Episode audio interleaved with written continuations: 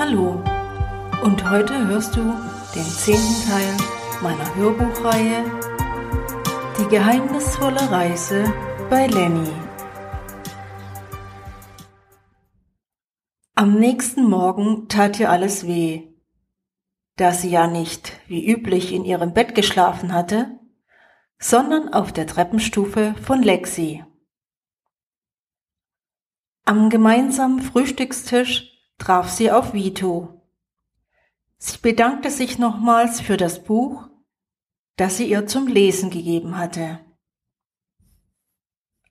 Keine Ursache, liebe Luna, ich habe noch mehr Bücher, falls du dir welche ausleihen magst. Sie lehnte erstmals dankend ab. Sie wollte ja Lexi blitzeblank bekommen. Und so ging sie nach einer kleinen Stärkung zurück und putzte jeden Winkel im Raumschiff, so dass kein Staubkorn mehr zu sehen war.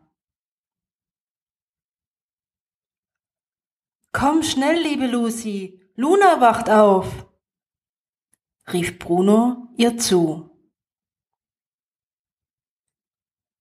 Lucy stand vor ihrem Krankenbett und lächelte sie an.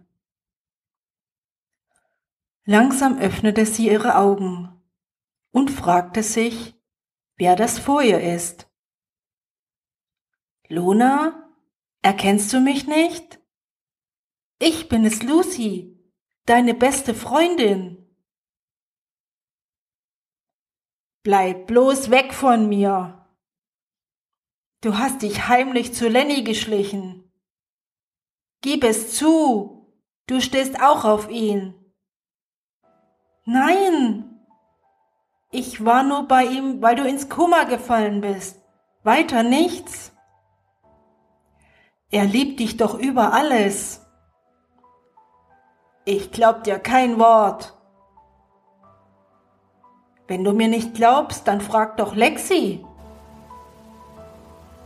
Lexi ist ein Raumschiff und kann nicht sprechen. Oh doch, kann es. Sie hat sich in einen echten Menschen verwandelt und wurde auch verzaubert. Du wirst sehen. Und so lief Lucy zum Raumschiff und fing an, mit ihr zu sprechen. Warum sprichst du jetzt nichts mehr mit mir? Sag doch was, bitte! Es ist so, als würde sie mit einer Wand sprechen. Weinend brach sie zusammen. Mehrere Tage später flog sie heimlich mit ihrem eigenen Raumschiff zu Lenny. Sie erzählte ihm alles, was geschehen ist. Aber ich liebe Luna über alles. Wie kann sie so etwas glauben? Und woher weiß sie, dass du bei mir warst? Ich denke, jemand war die Tage bei ihr und will alles kaputt machen. Wer ist es nur? Ich habe ehrlich gesagt keine Ahnung. Ist dir vielleicht jemand gefolgt, als du vor ein paar Wochen zu mir geflogen bist? Du kannst doch Lexi überprüfen. Also, da gibt es doch ein System bei euch im Computer. Ah, du hast dich schon etwas informiert über unsere Richtlinien und Systeme. Jetzt kann ich es nicht prüfen, denn ich bin nicht mit ihr hier. Du musst sofort zurückfliegen. Nicht, dass dir jetzt auch jemand gefolgt ist. Und so flitzte sie ganz schnell zurück ins Camp, parkte im letzten Eck und schob eine Plane drüber. Überprüfte davor noch ihr System aber Fehlanzeige. Wo warst du denn? fragte die Schnecke. Hab dich schon überall gesucht. Ähm, Ich war da bei der Lichtung. Ich wollte den Stern nochmal suchen, den ich vor kurzem in der Nacht gesehen hatte. Aber am Tag ein bisschen schwierig. Ich bin mir sicher, dass dies kein gewöhnlicher Stern ist. Schaut aus wie Weltraumschrott, also eher künstlich. Denn ein richtiger Stern leuchtet wie eine Glühbirne, nur sehr, sehr viel heller.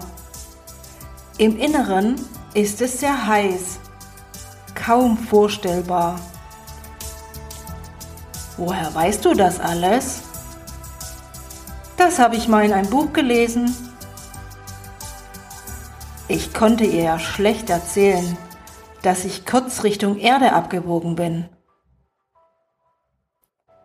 War der falsche Stern vielleicht der ominöse Fremde? Da müsste er ja jede Menge Weltraumschrott genommen haben. Dass man das sieht, um jemand auf eine falsche Fährte zu locken. Aber wozu das alles?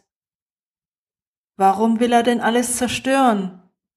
Das mit Lucy und mir. Vielleicht ein heimlicher Verehrer? der Luna für sich alleine haben will?